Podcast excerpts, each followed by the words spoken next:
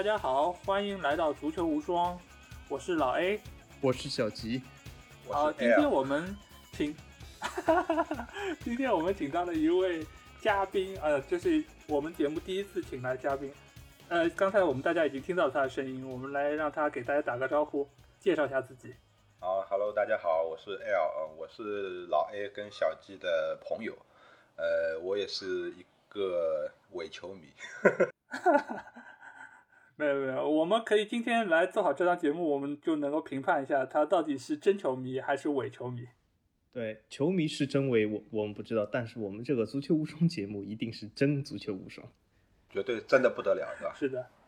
首先还是欢迎大家可以订阅我们的足球无双官方微信公众号，在公号里面，大家不但可以听到每一期我们的音频节目推送，还可以看到最独特的足球专栏文章，最重要的是可以看到加入我们粉丝群的方式。只要在微信里面搜索“足球无双”就可以找到，期待你们的关注和加入。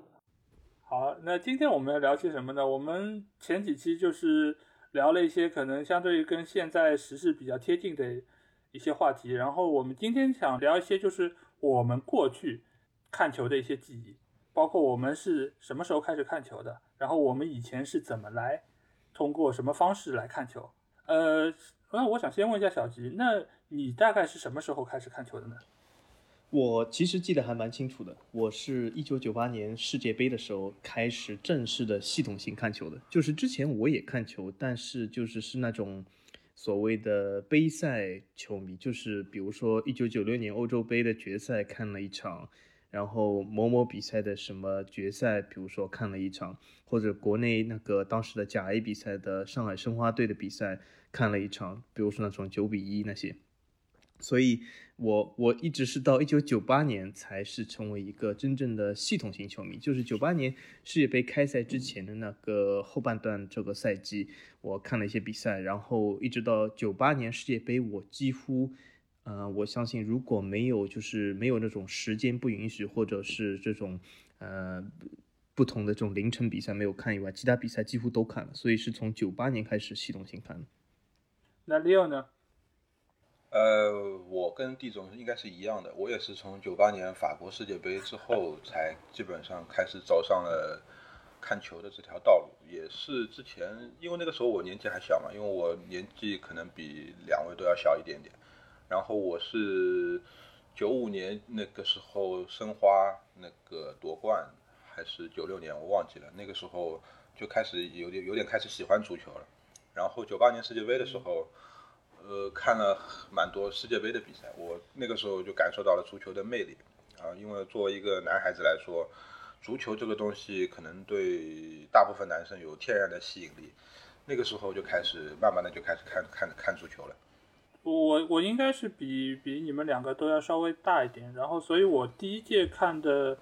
世界杯应该是九四年美国的那个世界杯，而且我记得当时就是。呃，尽管是在美洲办的世界杯，但其实它的主要的比赛开始时间也都是，是主要是为了照顾欧洲的观众嘛，所以他们其实最早的比赛会是在中午十二点就开始踢，所以我记得我当时也基本上是凌晨会爬起来然后看球，而且当时我们家里人其实大概除了我之外就没有任何的球迷，除了我舅舅，当然我们不住在一起，所以我当时就是一个人爬起来，然后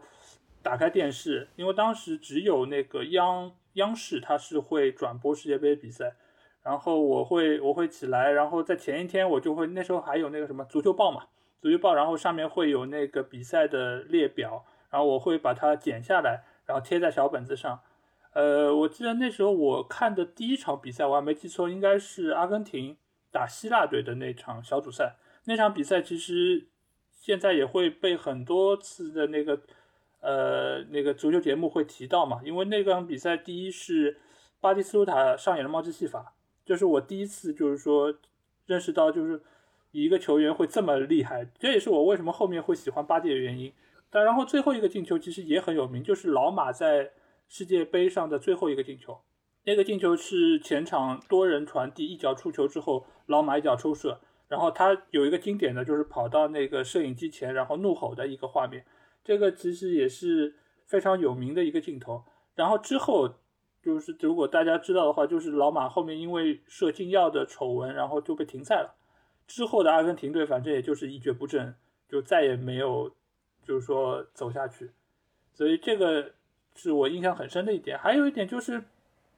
因为以前我们小时候是住平房嘛，所以我我半夜起来看球的时候，就是家里其实就会有很多小强。然后就是每次 每次看球的时候，就是小强都会出来跟我一起看球，所以我在看球的同时，基本上另外一件事情就是拿拖鞋打小强。对，然后我还以为你 是扶着小强说：“小强来，你看这个球进的漂不漂亮？” 没有没有。然后那个时候我因为也不是太大，九四年的时候其实也就十几岁嘛，十岁刚刚多一点。然后基本上我一个半场大概能打打死两到三个小强。肯定比进球要多，所以我觉得当时当时另外一个乐趣就是在在看球的同时，还还帮家里那个解决了卫生问题。九四年世界杯，我唯一的印象是那时其实我也有点印象，就是那时家里人好像半夜起来看那场意大利对巴西的决赛。但是我记记忆中唯一的印象就是那天晚上，我记得家里有人晚上半夜起来了，然后打开电视看了一些这种所谓的足球比赛，但是我完全没有看，我就继续睡觉。这是我对九四年世界杯唯一的印象。其实我家里呃，就那些人其实也不是球迷，但是好像当时好像娱乐活动并没有像现在这么丰富，所以所谓的世界大赛。央视这种转播，所以好像就是因为这样的原因，就是打开了这个电视机看了一下，倒不是他们是因为球迷，甚至后来我看球的时候也是家里人没有人和我一起看，就是完全是我自己一个人看。对，因为我家里其实我爸完全不是球迷，但是我要是没记错的话，应该九零年世界杯的决赛他也是起来看的，因为这个其实对他们来说算是一件大事，而且在当时国内。其实这种大型的体育赛事，除了奥运会之外，也就是世界杯了。所以这样的大赛的决赛，我觉得作为普通人来说，可能也不也不会错过。对对，其实像现在，因为现在娱乐文化活动各种各样的东西已经越来越丰富了，所以现在的世界杯决赛他们也不会起来看了。就是当时因为毕竟是选择少，所以是一件大事，所以基本就不是球迷也起来看了一下。然后我我觉得就是。呃，九四年世界杯之后，我记得我九九八年，因为其实我已经蛮大了，这个时候应该是正好是我在读高中的时候。然后当时我记得就是当时我，就因为世界杯一般来说开的比较早嘛，就是在开始的时候，其实学校的那个还在上课，然后而且是临近最后考试的时候，所以我记得九八年世界杯有不少的比赛都是在我考试的前一晚。我会背着爸爸妈妈，然后起来，然后看球，然后看好球，第二天去考试。所以当时还觉得，哎呀，还有点纠结，到底是考试重要还是看球重要呢？最后，哎，还是觉得看一场好看的比赛比较。因为九八年相对来说，就是我是每一场都有条件的话，每一场都会看。因相信你们也是从那届比赛开始，才会真正的就是了解世界上的一些。优秀的球员，包括他们的一些踢球风格，包括那些队伍的踢球风格，是是的，是的。其实我至今为止都非常的记得清晰，就是我第一场完整的收看足球比赛是哪一场？就是九八年世界杯小组赛里面的摩洛哥对挪威。我记得当时摩洛哥有个前锋，我现在还记得叫哈吉，那时他就吸引了我。我我觉得他是那种扎辫子、长头发的人。其实他本来不是一个。职业生涯非常好的一个球员，也不是一个一流球员，但是那场比赛里面他发挥的不错，就很吸引我。我觉得觉得他这种动作和这种奔跑的场景，我现在脑子里都有这个印象，所以当时就是我我这个印象非常的深，就是我第一次真正的看完一整场比赛，就是九八年世界杯摩洛哥的比赛。当时我开始看足球，主要契机和原因就是。那时就是我在读初中，然后呢，就是班级里很多同学是已经是比我之前是球迷了，我之前还不是球迷。当时呢，就大家买，嗯，当时有份报纸叫《体坛周报》，《体坛周报》一开始的时候是每周出一期，后来变成每周两期，后来还他还出了《足球周刊》，我一直就是是《体坛周报》《足球周刊》的粉丝，就是从初中的时候开始，当时就是买了这个报纸，我们就在上课的时候藏在这个书底下看报纸。然后呢，就这个时候呢，就是我开始喜欢足球，因为当时呢，很多班级里同学会说啊，我们排一个什么阵容啊，排排一个就是那些球星的阵容啊，谁是踢左左中场啊，左前卫啊这种东西，然后就开始说了越来越多，然后呢，我就开始关注足球这项运动，所以正好九八年当时就是在暑假前夕嘛，正好有了这个世界杯，所以说就是开始看了，然后暑假以后就是对足球有了更多了解，就这样。哎，我也是九八年世界杯的时候，我印象比较深的是，我看的第一场比赛应该是那个克罗地亚打牙买加，我记得是，那个时候是好像我记得是三比一。那个时候我记得印象，当时我记得印象最深刻的就是那个达沃苏克嘛，就是那个时候我我我对我对那个其实世界范围内的强队的概念，我其实还不是一个很清楚的这样的一个概念，因为那个时候。看的比赛也不多，然后就知道巴西、阿根廷啊之类的，然后看到呃克罗地亚这个国家，好像也是一个欧洲的小小国，然后为什么克罗地亚好像还挺厉害的样子？然后后面好像又看了法国队的比赛，法国队那个时候是东道主嘛，然后我记得是好像法国队第一场踢的是南非，然后踢的后面踢的是沙特，然后都是把这两个队踢得稀里哗啦的，然后那个时候我就开始喜欢上法国队了，我法国队那个时候比赛真好看。然后慢慢的、慢慢的就一直喜欢足球，然后也是，嗯，上课的时候可能有的时候开小差不专心的时候，可能会在那个那个笔记本上面开始排一个所谓的梦幻阵容，排阵容，对对对 对对对，我也喜欢排，嗯对。然后会和同桌啊，或者说跟跟同学之间讨论啊，你看我这个阵容多牛逼多厉害，你这个你这个位置不行不行，踢不过我，类似于这样的，就很有意思，对。对，而且我记得当时九八年，我是我还做了几件事情啊。一个就是我会把那个球员的那个名单都打出来，啊，不是打出，当时其实是报纸上贴的，我会把它剪下来。然后呢，我当时我还记得我去到我妈的公司，然后他们单位里面是有有一台很破的三八六的吧电脑，然后我会当时我记得我刚学的那个叫什么来着？啊，Foxbase 大概是就是很简易的那种做表格的一个软件，然后我还会去把那个就是所有的就是说比赛的对阵表，包括它的就是说可能就是转播的时间，包括他所会踢的那个球场，我都会把它打在一个表格里面，然后通过那个就当时的声音还很大的一个打印机把它给打印出来，而且我会把这些内容都存在一个就是磁盘里面。然后我记得当时我是为这个世界杯这个事情，我大概花了一个下午的时间去整理和搜集，然后会，然后在每一场比赛之后，我会把比分写在那张纸上。然后我记得当时我就觉得，啊，就感觉是有一个仪式感的事情在那个上面。而且我就觉得看当时看那个比赛，我我不知道是是因为过去的那个记忆会比较美好，还是怎么样，就是我觉得当年的 那个比赛看起来就觉得，呃，好像。各个球队的风格，包括他们的那个技术，我觉得要比现在看上去更怎么讲更优雅。就是他们在里面，你不管说是荷兰队也好，或者说是法国队也好，或者巴西队也好，他们每个球队身上都有属于自己的标签。而且当时你就会感觉他们不像现在的球员，可能速度更快，然后效率更高。但是当时的那个比赛给你的感觉，就会觉得每个球队都。有属于他们自己的风格在里面。嗯，当时没有现在其实比赛这么激烈和凶猛，因为我就在两天前看了一场央视转播，也不是转播，就录播的两千年欧洲杯的一场比赛，就是两千年欧洲杯的决赛，就是法国对意大利。我还看了蛮久时间这场比赛，这这其实忆苦思甜，挺有意思的。这场比赛我当时还看了这个直播。呃，回其实主要脑海里想象是我年轻的样子，倒不是这样足球的样子。但这个足球里面，在这个片面，就是在就这个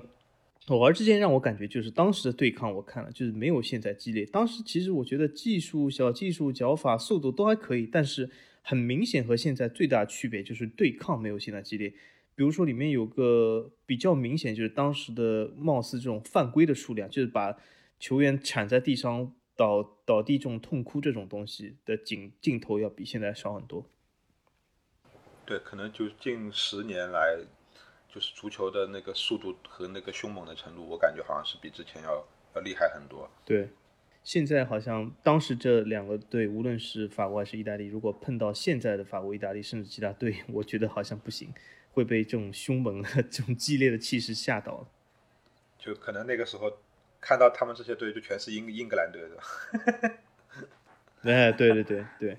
不过我觉得，就算当时的英格兰队，其实他们也是有自己比较风格化的一些打法和技战术。我觉得这个其实当时英格兰是。长长传冲吊呀，对吗？长传冲吊，对对对对，嗯嗯。但其实如果说是按他们九六年或者说是两千年的那个踢法来说，就除了长传冲吊，他们也还是有一些加入一些新的新的打法，不再像就如果再往前，可能九几年或者八几年的英格兰队可能更更是长传冲吊一些。对我我觉得这个原因，我觉得可能说起来。会主要是源于，我觉得到了二十一世纪之后，可能大数据的加入，包括他们很多统计，包括一些呃足球训练手段的加入，使得现在球员在，我觉得在在战术方面比以前要更有效率，或者说他们在训练的时候就已经目的性非常明确，就是以什么样的一些身体机能，或者说呃战术的需求来作为他们的第一要务。所以以前你可能说巴西都是打脚下，但现在其实你看很多巴西球员也都在欧洲踢球，他们也越来越多加入了说一些技战术，或者说是一些呃身体的一些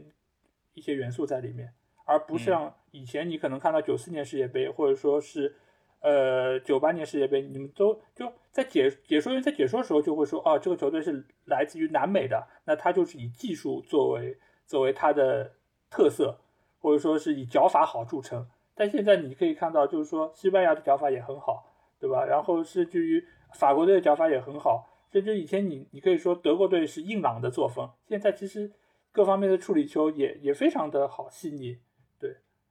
德国因为基本是从勒夫时代开始就已经是走上了，其实德国的风格的整体改变是从勒夫和瓜迪奥拉开始，就是从俱乐部国家队层面来说，就是完全的把德国以前的风格彻底改变。其实德国现在是非常打传控的一支球队，但是我觉得现在的德国就好像有点控过头了，就是攻击力就是包括就是那些人年龄大了以后，开始慢慢的开始。就包括上一届世界杯小组赛都没有出现，对不对？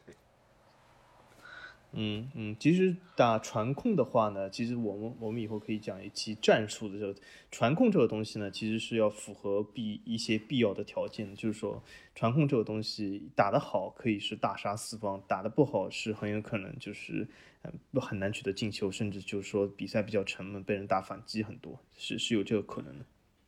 对，是，所以你看那个瓜帅带的这些队伍，他其实对于球员的要求是非常高的。就是说，你如果俱乐部没有办法给我买来我所需要的人，那我这个打法其实就是不成立的。所以他也肯定是带不好这个球队。所以现在其实你就看，就是现在世界顶级的这些教练，他们其实也是一直有都是有自己明显的风格，所以他们才会有像以前穆帅到哪里都会带着自己的那些所谓。关系户 一起，对，黑又硬是一方面。你像以前他那个，我记得最早时候是那个，呃，他以前在波尔图的那些嘛，什么卡瓦略啊，或者说是那个佩雷拉，佩雷佩雷拉，对，然后包括到后面马蒂奇，对吧？但其实都是他自己适合他自己风格的这批球员，他会把他一起整个带到带到一个新的俱乐部。还有那个萨里的亲儿子，那个呃叫什么若日鸟。如果你要对，但是他现在不是被放弃了吗？没没没有，现在尤文三千五百万镑求购若日鸟。啊，但其实若日鸟在切尔西踢的也还可以，还可以，对对对，但是他要你不能阻止别人父子团聚的嘛。啊，对对对，哎，我我想问一下，就是以以以前你们在看球的时候，你们有没有就是说试过用那个广播听球这件事情？呃，没有，我基本上都是用电视机看的，很少用广播。对我，我我们以前没有收听广播的习惯。嗯，我以前曾经不经意间听到过，就是坐在出租车上，出租车司机播这个申花队的这个广播，但是我自己没有经历过这样的事。呃，其实也不是，我我想说是以前我们就小时候其实能看球的途径很有限嘛。就是最早的时候电视频道里面可能就八个频道，然后除非是央一会转的那个比较重要的比赛，否则其余的那些比赛就是。尤其是一些就是说世界著知名的俱乐部，我记得那时候就是不是北京国安会踢很多那些 AC 米兰也好，桑普多利亚也好，就这些俱乐部。但当时其实我记得是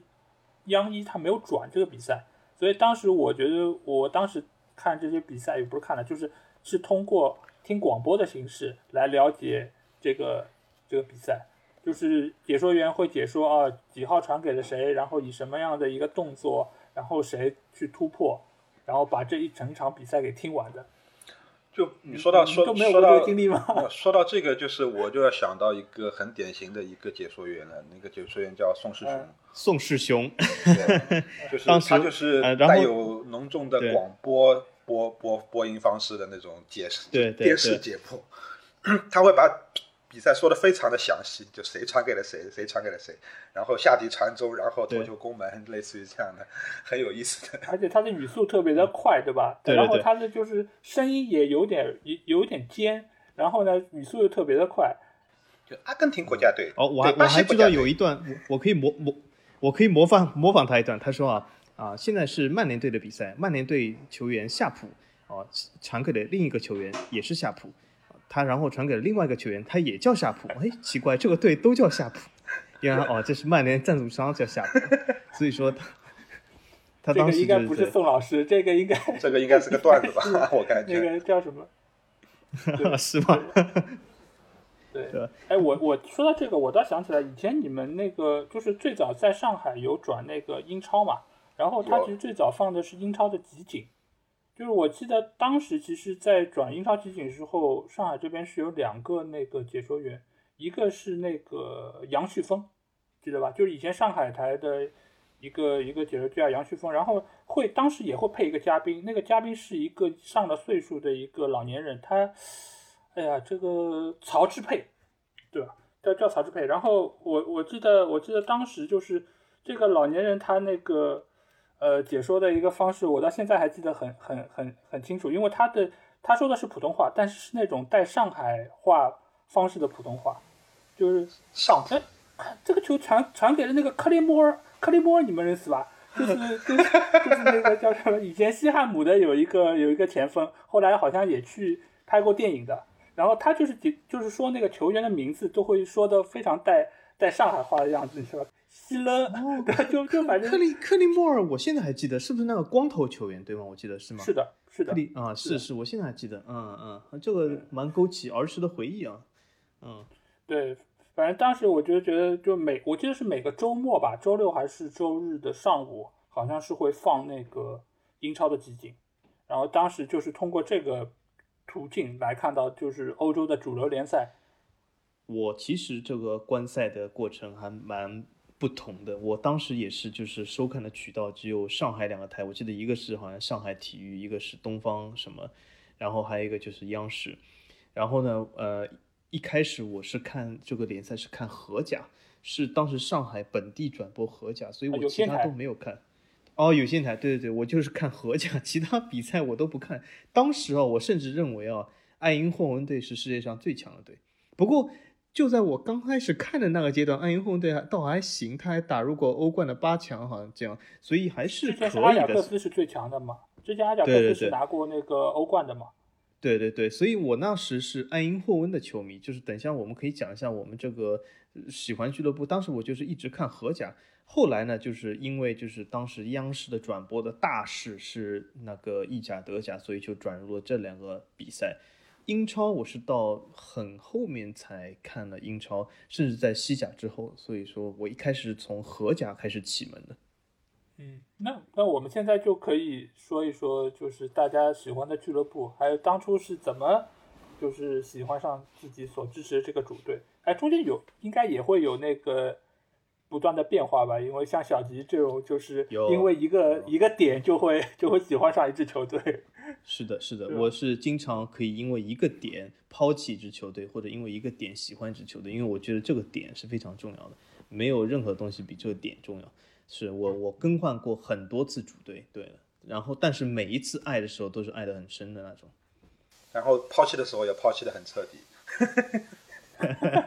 抛弃的时候，关键看他这个点了。但是我我我发现每一次都有一个这种所谓的阵痛期，就在这个抛弃的初始阶段，我很我有的时候不能割舍这个球队，但是后来以后，我就是当我觉得这个阵痛期大概有一两周的时间，一两周的时间以后，我就觉得这个球队是什么都看不顺眼，抛弃的很正确这种感觉。那么，那么我就来先说一下吧，对我就来先说一下吧。就刚才我正好提到奥运会，就是我我我其实喜欢的主队是根据我的看球的经历来变化的。就是我在九十年代末期的时候，就是当时收看的渠道和各种联赛是非常少的。当时就是我就喜欢的那个球队就是爱因霍温。当时因为我看荷甲嘛，荷甲当时有传统的三强，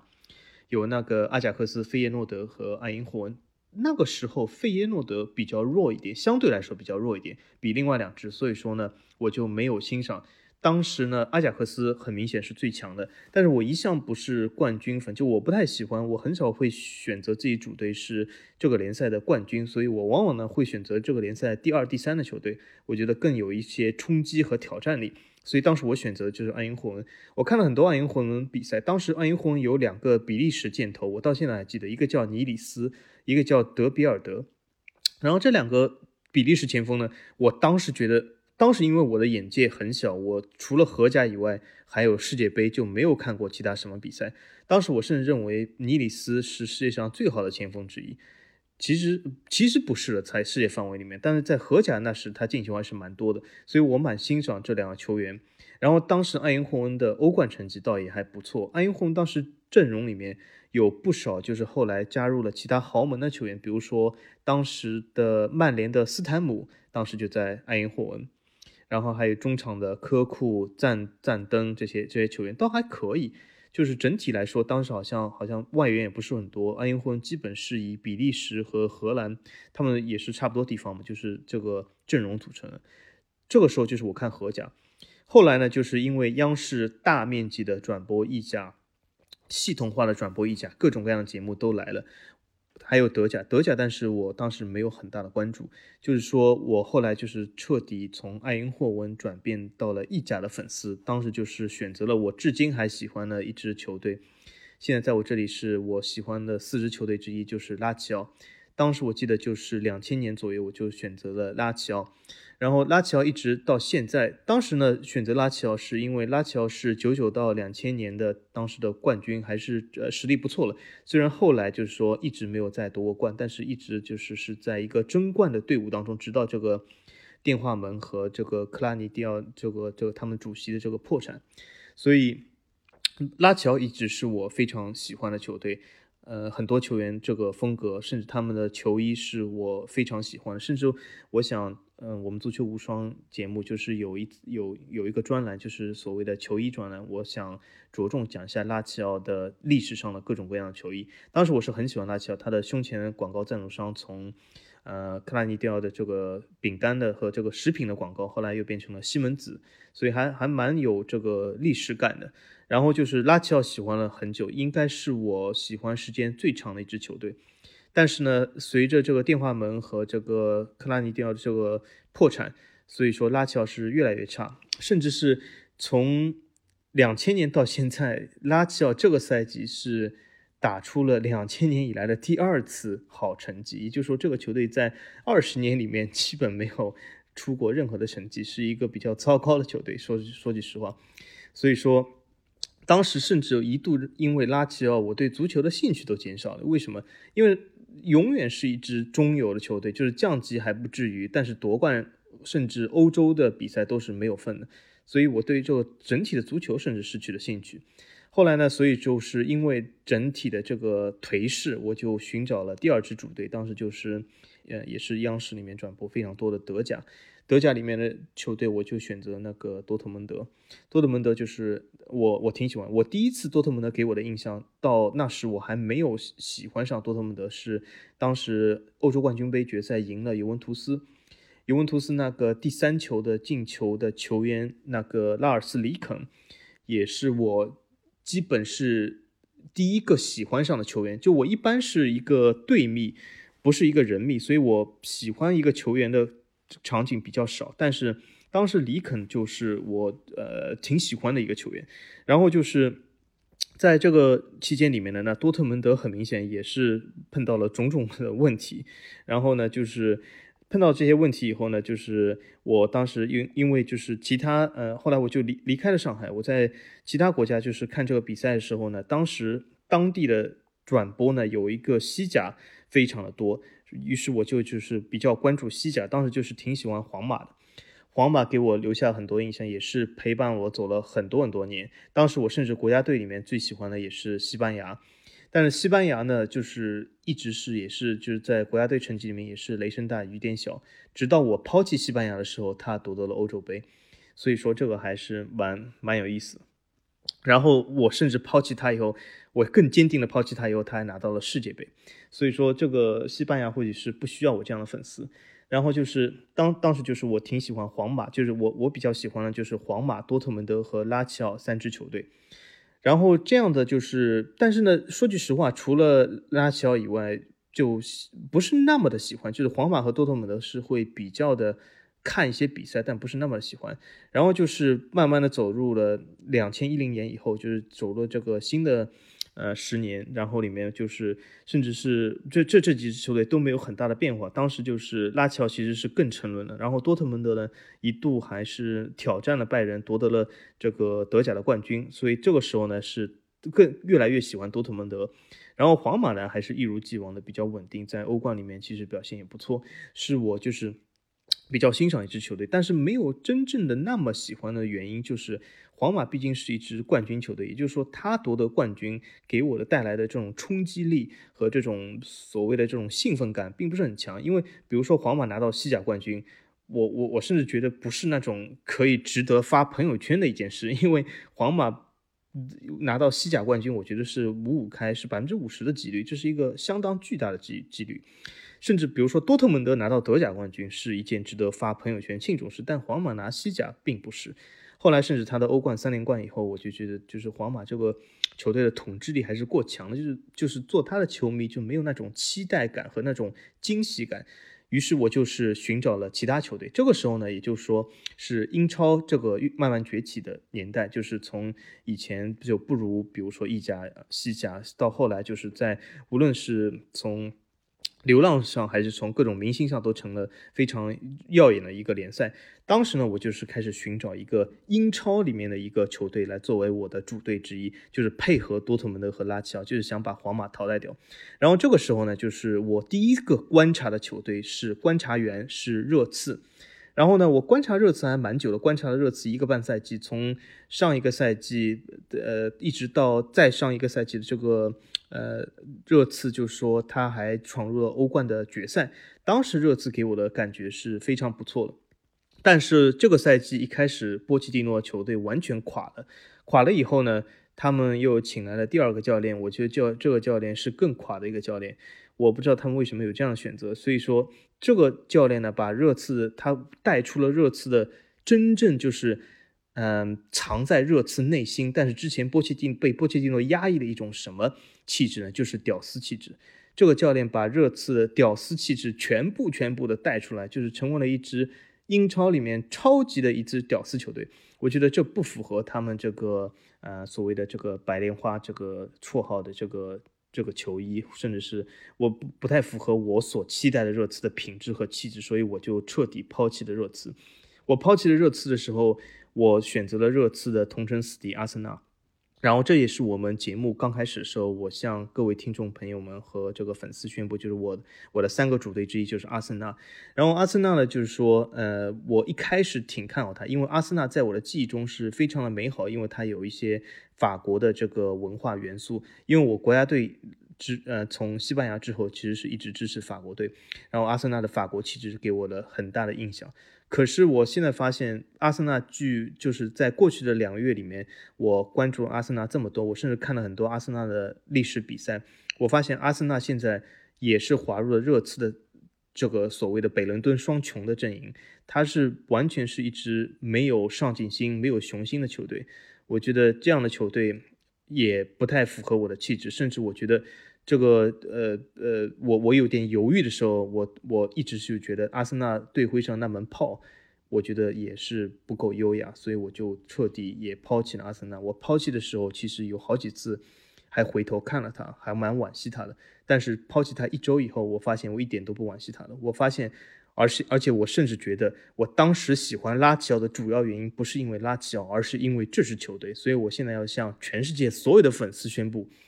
小吉第三支主队就是和拉齐奥同样颜色的曼城，这支球队真是好啊！我发现这支球队，我有一种相逢恨晚的这种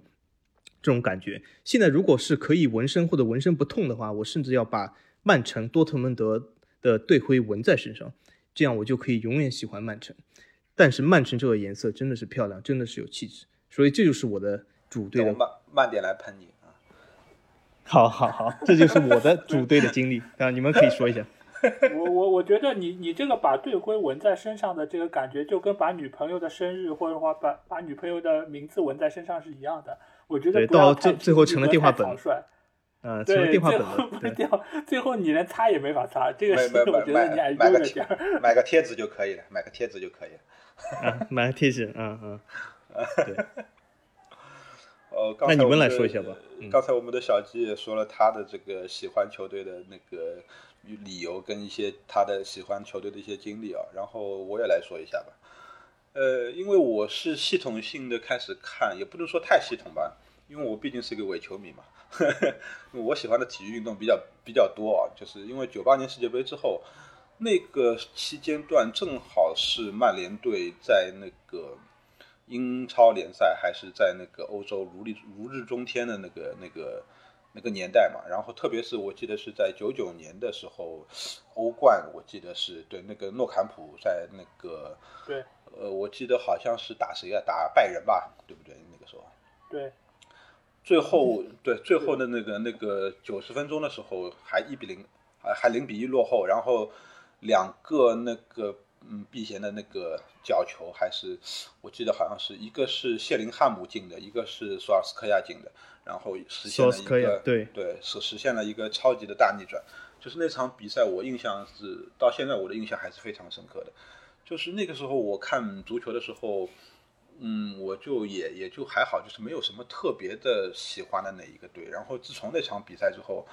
我就一直成为了一个红魔的球迷，然后一直到现在。但是就跟那个小吉刚才说的有点像啊，就是因为目前这近十年来，包括爵爷退休之后，我磨的这个成绩就一直的比较烂，然后也一度让我失去了呃对足球的那个热情跟那个兴趣，呃，所以说我那个时候就开始不太看看看那个。看足球了，然后还有一方面也是因为工作的原因，可能时间太忙，然后可能有的时候英超开赛的时间会比较晚，但是好像有的时候还好，就是因为它也是针对亚洲的市场，可能会把开赛的时间调到那个适合亚洲观众观看的时间，比方说有十点钟开赛的比赛，甚至会有八点钟开赛的那个英超的比赛，像这这这样的时间段的比赛，我可能会看一下。呃，然后还有那个我另外的喜欢的两支队呢，一支是意甲的 AC 米兰，还有一支是呃西甲的那个皇家马德里。呃，马德里我先不说吧，然后我先再来说一说 AC 米兰。AC 米兰可能是呃我第二喜欢的一支呃欧洲的俱乐部。呃，因为在那个时候，呃，可能也是在九八年之后。呃，意甲也是开始走入到我们中国观众的那个视野当中，呃，然后可能在九十九九十年代那个意甲是最辉煌的时代嘛，就是那个时候九八年的时候，可能已经是进入意甲辉煌的尾声了。就是九十年代，我们有知道有一个那个对意甲的小绰号，就是小小世界杯，呃，因为意甲意甲在那个时候可能云集了世界上来自各个国家众多的超级球星。当时有七姐妹嘛？呃，对对对，就是佛罗伦萨、罗马，然后什么 AC 米兰、国际米兰等等等等，啊，拉齐奥也算一个呃。然后，呃，那个时候我看米兰的话，主要的一个原因是我喜欢的一些众多的球员在 AC 米兰有很多，比方说像舍甫琴科，比方说像呃路易科斯塔，比方说像那个叫什么。马尔蒂尼啊之类的。呃，那个时候我看看那个米兰的比赛，就是因为我是一个怎么说呢？我是一个钢铁直男，就是我喜欢就是打打比赛有血性的人，呃，有有冲击力的这样的这样的球员，或者说这样的球队。呃，我喜欢米兰一个重大的原因，是因为像有舍瓦这样的球员，前锋线有舍瓦这样的球员，后防线有有内斯塔跟那个马尔蒂尼这样的球员，然后中场又有加图索这样的球员，就是这几个球员就是很符合我对足球比赛的兴趣跟胃口，因为他们都是算比较刚的这样的球员，但是他们在刚的同时又有一些技术在里面，嗯，当然那个加图索除外是吧？加图索要有技术是已经算到后面的后后期的部分了，就加图索在前期可能是一个莽夫类型的球员，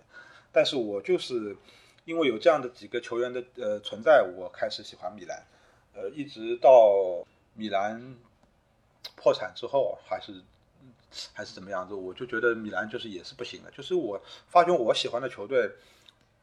就是好像是沉沦的时间都差不多，就 然后就是。当那个曼联跟 AC 米兰差不多都沉沦了之后呢，我对足球的兴趣就开始不大了。呃，至于呃皇马，我皇马我是也是因为那个小贝转会到了 皇马之后，我才开始喜喜对才才开始喜欢皇马的。因为贝克汉姆，其实我之前啊，就是因为他在那个呃曼联出道的时候，嗯，其实有很多争议嘛。就是可能说他长得帅啊，就是球技一般般啦，类似于，呃，因为因为我可能是因为觉得别人嫉妒他吧，因为他是真的是，呃，在某一项特定的技术上面已经做到了世界顶级的这样的一个水准，我觉得排在前三可能也也也也不过分吧，对不对？呃，但是而且真的蛮帅，呃，对，而且就是他在球场上也是很有拼搏精神的，他不是。呃，像那个小吉喜欢的那种散步式的球员，对对对，我其实刚想说，就是我和那个那个 Leo 正好是相反，我是完全喜欢伪娘型球员，所以贝克汉姆因为他的拼搏精神，我就不喜欢。本来他是有气质，他本来是有 气质，对对，贝克汉姆不是伪娘，我觉得他他因为我我同意就是 Leo 说法，就是他比较还是蛮拼的。就是因为他太拼了，所以不是我喜欢的类型。就我知道这个小吉喜欢的这个类型，就是散着步、散步、散着把球弄进去了那种，就轻描淡写、云淡风轻，就是很有很有优雅。是的，是的，我喜，就类似于我喜欢散步地摊手党，对对。就我最讨厌的就是散步地跟看手党，所以我最讨厌的就是梅西这样的球员，是吧？啊啊啊！对，一定要散步摊手。等一下我们可以着重说一下，对。没没事的粉丝不要喷我。嗯，然后就是再说到呃皇马的其他的一些球员，因为当时皇马的这个阵容可能是应该是全世界最豪华的一个阵容了吧？有有有几大天王是吧？有齐达内啊，有飞哥啊，有贝克汉姆啊，有罗纳尔多啊，啊等等等等，就是。就是这个阵容，就是放到现在，就是如果说他们年轻，都是二十岁的这样的几个状态，放到现在也是很恐怖的一个存在吧？应该是，我相信应该是世界上也没有几个队应该可以和当时的皇马相抗衡。呃，至于到后面我一直喜欢皇马的原因，就是也是因为 C 罗 转会到了皇马。呃，其实 C 罗在又是一个很拼的球员。呃，对对对，因为 C 罗从那个普甲。到了那个曼联的时候，他的第一场比赛我也记得很清楚，当时是对哪个球队我忘了，就是可能是下半场六十下半场六十多分钟的时候，那个爵爷第一次把这一位来自葡萄牙的小将呃换上场，就是当时我对 C 罗的第一印象就是他当时留了一个泡面头，就类似于泡面头，然后还有一撮小黄毛，我就感觉哎这个球员的气质好像跟。曼联场上的其他球员的气质不是很符合，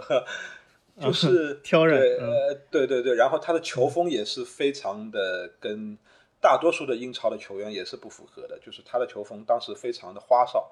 呃，我不能说他华丽，他只能说是花哨的这样的一个阶段，因为他当时呃还是比较的华而不实，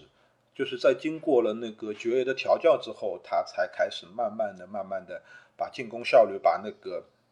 呃，使用的这样的一些手段结合到他的比赛的过程当中，然后他的身体天赋也是也是非常 OK 的这样的一个球员。然后可能之后又他转回到了皇马之后呢，我就一直开始看皇马。呃，我相信我可能是一个比较大陆化的，就是一个一个一个球迷吧，就是我没有喜欢什么特别特别那种三线的球员，或者说是从三线慢慢开始拼拼拼搏成长起来的球员。我喜欢的一些球员好像都是。呃，比较主流的那个球队，然后呃，慢慢的开始踢出来的这样的一个球员，呃，然后他到了皇马之后，也是在皇马的成绩也非常的好嘛，呃，因为皇马当时还有我非常喜欢的球员就是本泽马，因为本泽马是一个很有个性的球员，然后他也是法国队的当时的主主力，呃，他跟我记得他跟那个当时法国足协跟教练闹矛盾，被开除出国家队了之后，我就决定我。不喜欢法国了，因为那个时候我是从九八年之后，我是一直把法国队当成我的国家队的那个主力队嘛。本泽马自从自从那个闹矛盾退出退出法国国家队之后，我就一度想放弃法国国家队了。但是呢，因为用于多种多样的其他的原因吧，法国还有其他我比较喜欢的球员。呃，后面我想了半天，还是把法国留着吧，因为其他的呃国家队对我来说好像都没有什么太大的吸引力。基本上我喜欢的几支球队就是这个样子，然后至于德甲跟法甲其他的一些球队，我也就是稍微看两眼，看的不多。对，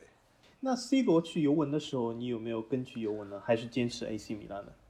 没有，嗯，没有跟去尤文，因为我已经彻底放弃意甲了。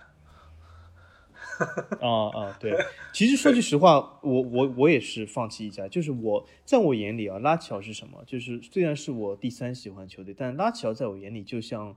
呃，是一个逝去的亲人，是一个墓碑。这个墓碑呢，就是意甲呢，你每年清明节的时候去扫一扫是可以的，每年看一次是可以的，但是你要天天去扫墓碑是没有必要的。所以意甲来说，对我来说就是一块墓碑，所以 它是一个就是个墓园是吧？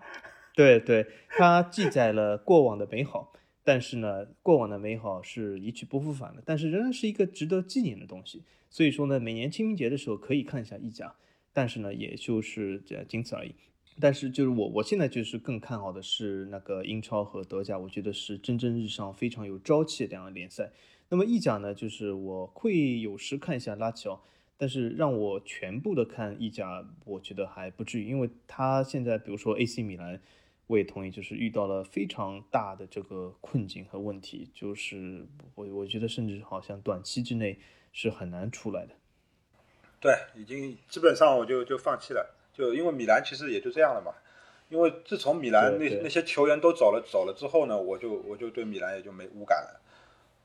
就舍瓦去了去了切尔西之后，对我只能说拉齐奥对我来说是一支。对魂一样的存在，但里面没有任何球员是我喜欢的，就等于说是一个代表了儿时最好的记忆，所以说我永远会帮会把它放在我最喜欢的三个球队之内，但是不能说是一个每天要去观观察，就是或者是关注的一个球队。嗯，我我我觉得从你的描述里面，我可以觉得拉乔对你来说就像一个初恋女友一样，就是时刻会时不时的会想起他来，但是呢，他不会一直存在在你的生活中。是吧？呃，也也可以这样说啊。就但对，但是在朋友朋友圈里边，有的时候会刷到他的，对刷到他的他的一些日常，是吧？然后你可以略微的关注，是是，也就仅仅存在这样的略微的看一下。对对对，因为为什么呢？我最近看了几次拉乔的比赛，尤甚至是这赛季他要差不多要夺冠的赛季，我都没有完整的看完他。因为我现在觉得意甲这个比赛有一个严重的问题，就是它的节奏有一点支离破碎，这是意甲需要去马上修复的一个问题，这是蛮严重的。呃，好，那我我来说说我的那个主队吧。我其实没有你们两位就是说喜欢的球队那么多，因为我其实从最早看球的时候支持的就是曼联。我当时我记得我对这个球队最初的印象其实是来自于坎通纳的飞脚踹球迷的那一幕。我当时在看集锦的时候，我看到那一幕，我就觉得我靠，这个这个国外联赛真的野啊！就就这种这种场面也能出得出来。然后我就觉得，哎，那老 A，我打断一下，那你喜欢托特纳姆热刺的戴尔吗？他也要去冲上去打球迷的。有这样的气质。小 case 了，这个怎么能跟国王比呢？对吧？啊，而且也对，对吧？这个而且他也没打。对啊，那我如果这个都喜欢，那我是不是还应该去喜欢一下阿泰斯特呢？对吧？就这个已经不是不是不是不是一个路子。但是当时对于我幼小的心灵来说，这一幕就是很冲击的。所以呢，就顺便我就去了解了一下，就我就关注了这个球队，因为之后那个坎通纳就被停赛了嘛。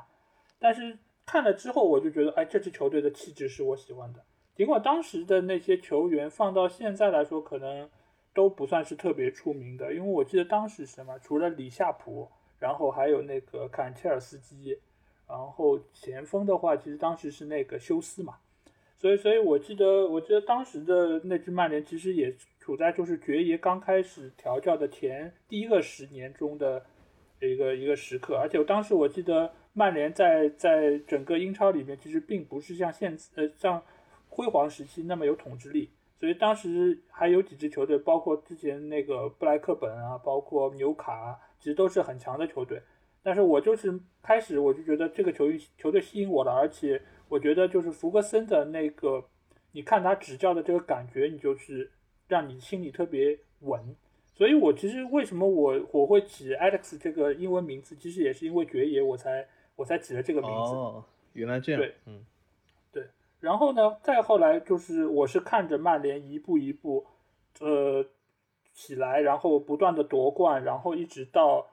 九九到呃九八到九九赛季，然后拿了三冠王。其实那个那个赛季，其实我是印象特别深刻，因为呃，首先他是确实就是三冠王的战绩非常的好。呃，第二点，其实你可以看到他这三个冠军拿的都非常不容易，包括足总杯，就是说被阿森纳逼入绝境，然后吉格斯一人过五人，然后打进那个绝杀球，拿到了足总拿到足总杯的冠军，然后到后来是欧冠也。刚才那个 Leo 也说了，就最后两分钟，然后逆转战胜了拜仁。包括其实联赛最后一轮我也记得很清楚，他其实是打的是热刺嘛。那场比赛其实是零比一落后，然后是靠着安迪科尔和贝克汉姆的两个进球才逆转获胜。那场比赛因为阿森纳也获胜了，如果曼联失分的话就拿不到冠军了。所以其实你可以看到，他当时的拿这三个冠军，其实都是都不是很顺利的，不像。今年可能利物浦就是说领先第二名二十几分拿到冠军，这不是一个概念。所以当时拿到这三个冠军，我我是真的是很替他们高兴。而且当时我觉得，就整个队伍的那个打法，就是在那个罗伊基恩的那个队长的那个带领下，就整个队伍都空前团结。所以我就觉得这个球队他的那个气质，包括他所散发出来的那种不服输的精神，是我所喜欢的。在这个层面上，一直到一直到现在，其实曼联也都是我唯一的主队。其他的球队不断的有有进入过我的第二梯队的名单，但是可能过一段时间，我也就不会再把他们放在放在那个位置，因为我觉得我我我有一个喜欢球队，我其实已经觉得很足够了。啊，我我要补充一下，就是 Alex 之前那个提到那个罗伊金，也是因为罗伊金也是因为我喜欢。曼联的一个很大的一个原因，因为其实像早些之前就是有那坎通纳的存在，然后罗伊这应该算是接过了坎通纳的部分衣钵吧。呃，因为其实像坎通纳，他是一个非典型性的法国球员，就是你看到 一个法国球员可以在英超赛场上这样踢球，其实是呃非常非常少见的。因为其实我们知道法国球员的这个风格啊，就是。要适应英超的这个赛场，其实还蛮困难的，因为像后面阿森纳的这样的一些法国帮，他们也是在英超当中算是一个比较独特的一个存在。呃，然后因为其实像当时坎通纳那个那个年代还对我离我对我来说还比较久久远一些嘛，我是了解，呃，坎通纳也是通过一些录像啊，或者说一些集锦啊，就是我感觉这个法国人是真 真真的厉害。呃，后面然后有了罗伊基恩之后，我就感觉，嗯，罗伊基恩这个爱尔兰人，这个爱尔兰人才是，呃，真正的把这种英式的足球的这种这种铁血、这种男人的这种感觉延续了下来，然后带领整个曼联队就是处在一个比较团结的这样的一个气氛当中，让曼联队爆发出就是在很多次逆境当中能够逆转的这样的一个一个底气的一个存在。呃，所以基恩也是我当时喜欢曼联的一个嗯非常重要的一个原因。对，然后说到这个，我就想到，呃，想到就是，呃，当初这个整个曼联，然后拿到三冠王之后，呃，我记得就是是因为我在前几次节目也说过，就是，呃，我当时就认识了 C 罗嘛，然后 C 罗，然后就很如我所愿的就加入了曼联，然后这个时候，我觉得就是我喜欢曼联又有了一个新的理由，就是看这个。青涩的一个，一开始让我感觉有点杀马特感觉的葡萄牙男孩在那边耍花活，哎，对对，然后我就觉得每每一场比赛我都很期待他能上场，然后看着他耍花活。你不说进球，进球有其他那些老大哥会会会来会来做的，你就在那边把球踢得好看，然后把那些后卫耍得团团转，我就觉得就很有乐趣。而且他身上就是说，当时尽管他很年轻。但是他其实身上已经体现出了一些，就是说领袖的那些气质。尽管当年就是说队内的老大哥很多，包括罗伊基恩，其实呃，就是说其实他很快就就离开曼联了嘛。在那个时候，其实队内可能说话能算的可能是那个内维尔啊，这这这些就是说九二帮的这这批人。但是其实 C 罗一点你能发现也不怵他们，甚至到后来 C 罗跟那个。跟范尼的矛盾，公然就是让那个爵爷就把范尼给送走了，所以你也可以看出，就是说爵爷也好像是找到了自己在足坛的一个干儿子这么一种感觉，就是觉得我你不管犯了什么错，我都可以撸撸你的头原谅你，然后把 把其他人给送走，所以我觉得这也是我第一次看到爵爷能够对一个球员有这么大的包容度，包括到最后，其实 C 罗是铁了心要走。但是爵爷还是苦口婆心说你再留一个赛季，我所以，我记得那个那个就是欧冠决赛最后打巴萨然后输掉的那场比赛，然后爵爷其实是是很痛心的，因为这个拿不到，他知道 C 罗要走了之后，可能你不管能换回来多少钱，可能短期内也不可能再去拿到欧冠，所以那次其实那场对吗？对对对对对。然后我记得老头子不是手还在那边发抖嘛？对，所以真的我觉得。对我那次，我原没记得那那场比赛，我大概是第一次去酒吧看球吧，就是嗯，整个酒吧我记得没错，就是大概百分之九十的球迷都是曼联的球迷，但那场比赛确实是让大家都挺失望的。那那你们除了自己，就是我们刚才说的我们喜欢的球队，你们有没有特别讨厌的球队呢？有啊，要我先说吗？那好，那你你先说，我我第二说，让老 A 想一想，老 A 捋一捋思绪。嗯，我我在英超范围内最讨厌的球队应该是切尔西。你为什么要盗版？我刚要说切尔西，那你先说。呃，因为怎么说呢？其实因为那个时候切尔西里面我有喜喜欢的球员有很多啊，像兰帕德，像那个乔科尔，像那个呃德罗巴这样的球员，呃，包括特里吧，呃，还有马克莱莱，呃。我是为什么我有这么多喜欢的球员的情况下面，我仍然非常讨厌切尔西的一个原因就是，呃，因为我非常讨厌就是像阿布拉诺维奇这样的暴发户的类型的人成为一个球队的老板，呃，而且是他是呃第一个开启就是非主流的呃世足球世界的国家的那个人，呃，成为一个英超的老板的一个一个先河吧。然后之后像那些中东土豪老板，或者说，嗯，其实你像美国的那个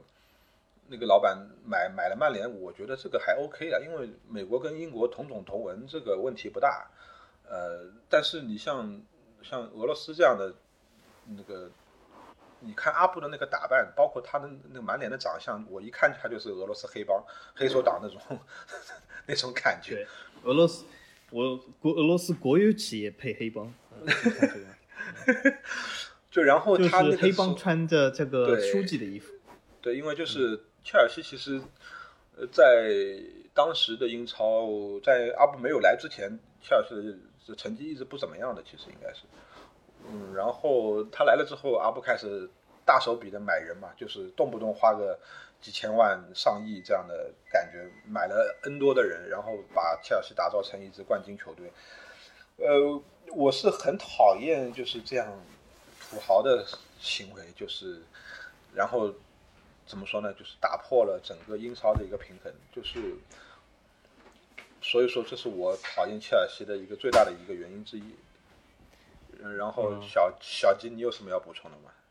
呃，我是那幸好我和你版本有点不一样。切尔西，我刚要说最讨厌球队，我其实不是说英超范围内，我是全世界范围内最讨厌球队就是切尔西。那么切尔西呢，我主要讨厌它有三个点，因为因为这个球队呢，总体来说呢，就是呃三个点是比较突出的，不突出的是这个球队其实没有一个点是我喜欢的，那其中有三个点我比较讨厌，一个是。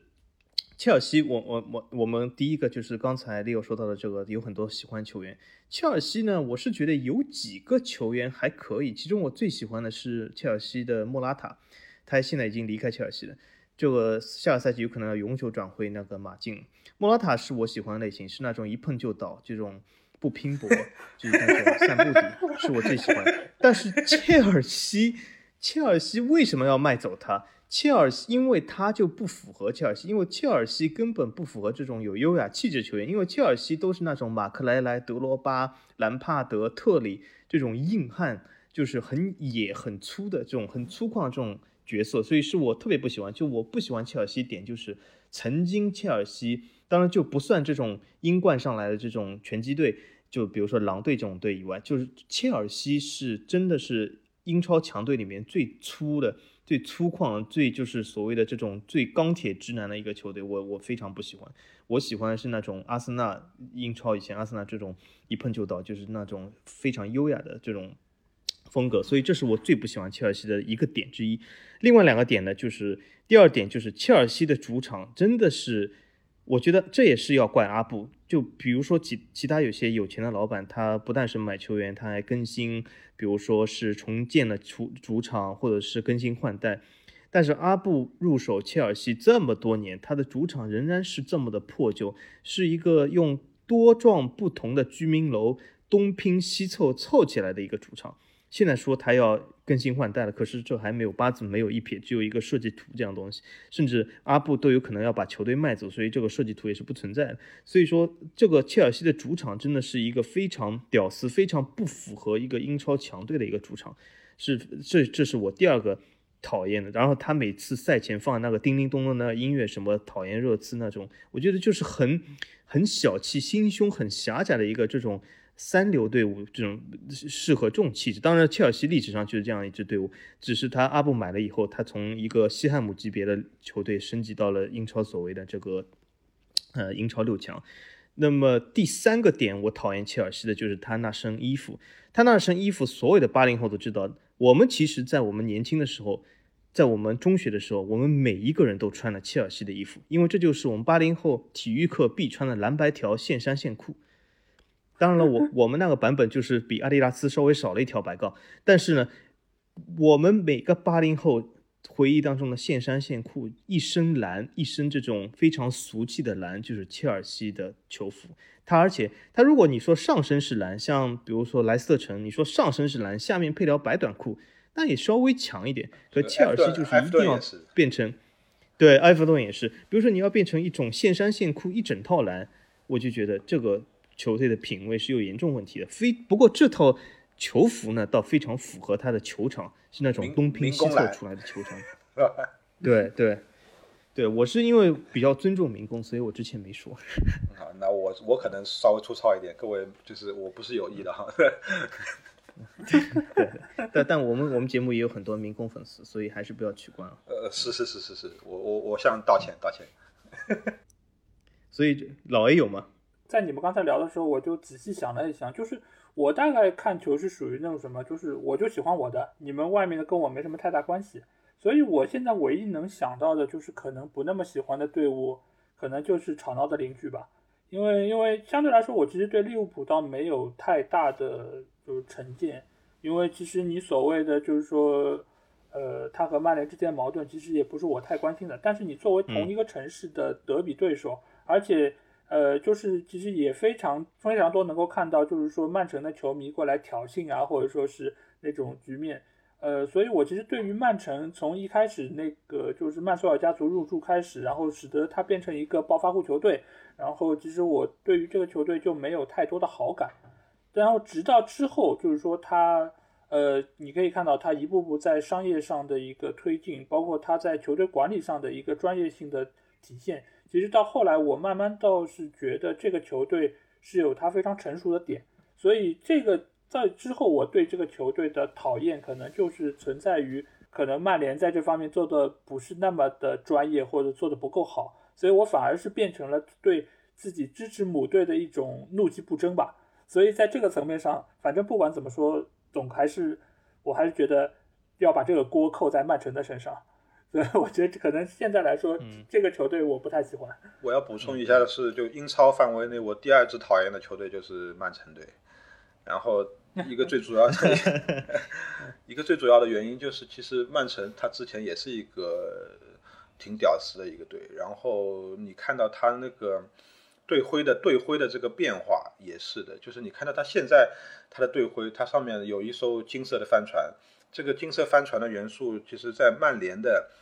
呃那个队徽上面，曼联队那个帆船已经有有了好多年了。因为其实我不知道曼彻斯特它好像不是一个港口，呃，这是有个这是有个典故的，我可以给大家科普一下，就是因为我我我这里在科普之前，我宣布一下，我是曼城球迷。我我而且要把曼城纹在我胸口，嗯，我讨厌你的，嗯，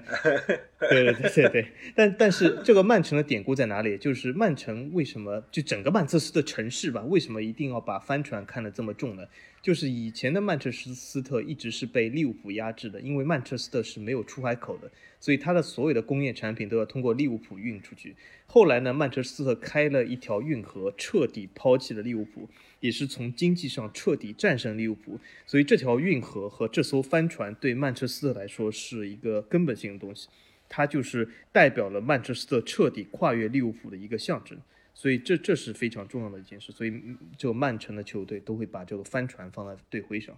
啊，然后说回来，就是为什么我还要说我很讨厌呃曼城的一个原因呢？因为其实我们知道，我们以前的中国太阳孙继海。他曾经加盟过曼城，对，曾经加盟过曼曼城队，因为那个时候可能那个加入的很不是时候，因为呃，就当时的那个年代来说，中国的曼联的球迷的基数可能远远的大于曼城球迷的基数，呃，可能也是因为曼孙继海的加入的之后，开始会有一些球迷会喜欢曼城队，但是呢，当年曼城的这个英的这个队徽啊。我也就是 百度了一下，我也没有找到什么特别的历史原因，为什么会有这个鹰啊？这个鹰其实因为其实说到欧洲这些队徽，它肯定因为就有很多继承了欧洲的那个文装的这个传统嘛。但是曼城的这个鹰呢，我就怎么看就怎么不爽。然后它上面还加了几颗小星星，这个小星星是干嘛用的呢？你又没有拿过什么好成绩，又没有干嘛？你因为我因为我们知道就是。但凡是一支球队，他会在上面加五角星的这样的一个原因，就是他拿到了世界级大赛的冠军，或者说是像欧冠的冠军。呃，因为在联赛的冠军，十个联赛一个星，对，呃，对对，每十个联赛可能会有加一个这样的星。曼城你加了三颗星，你这个印上面加了三颗星，这三颗星是干嘛用的？就很莫名其妙。你是想想说你你已经把未来你想要拿的这些冠军，你就先提前加在这个队徽上，然后就成功了吗？你就呃报，当然现在他因为。阿拉伯土豪的加入，他确实成功了，是吧？但是我觉得我我嗤之以鼻，我很不屑，是吧？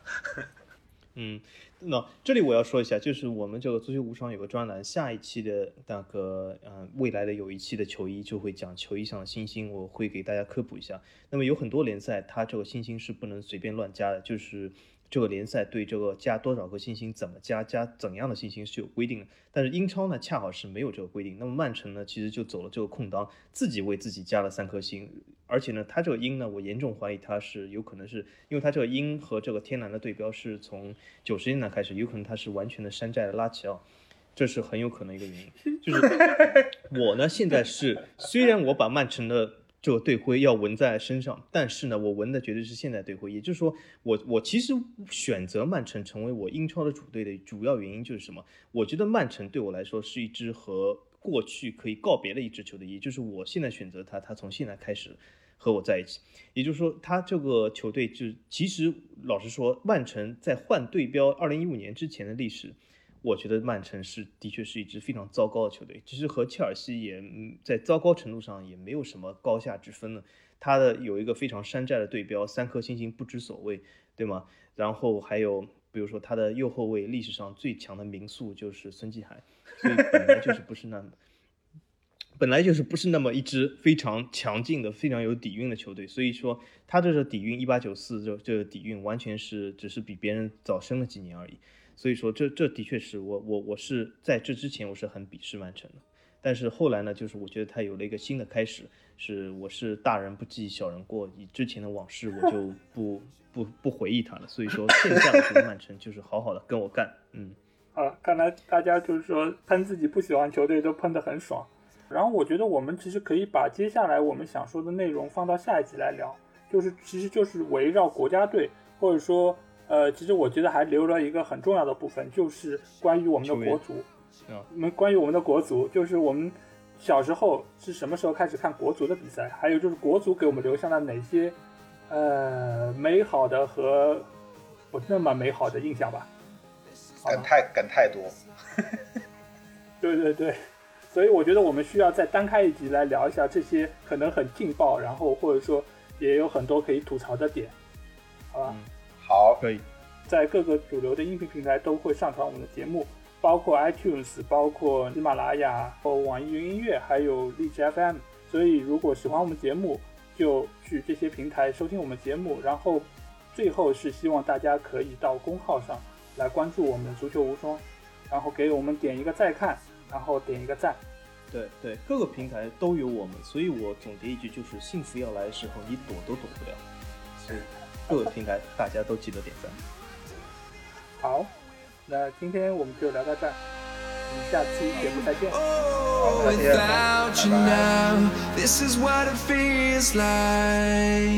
见。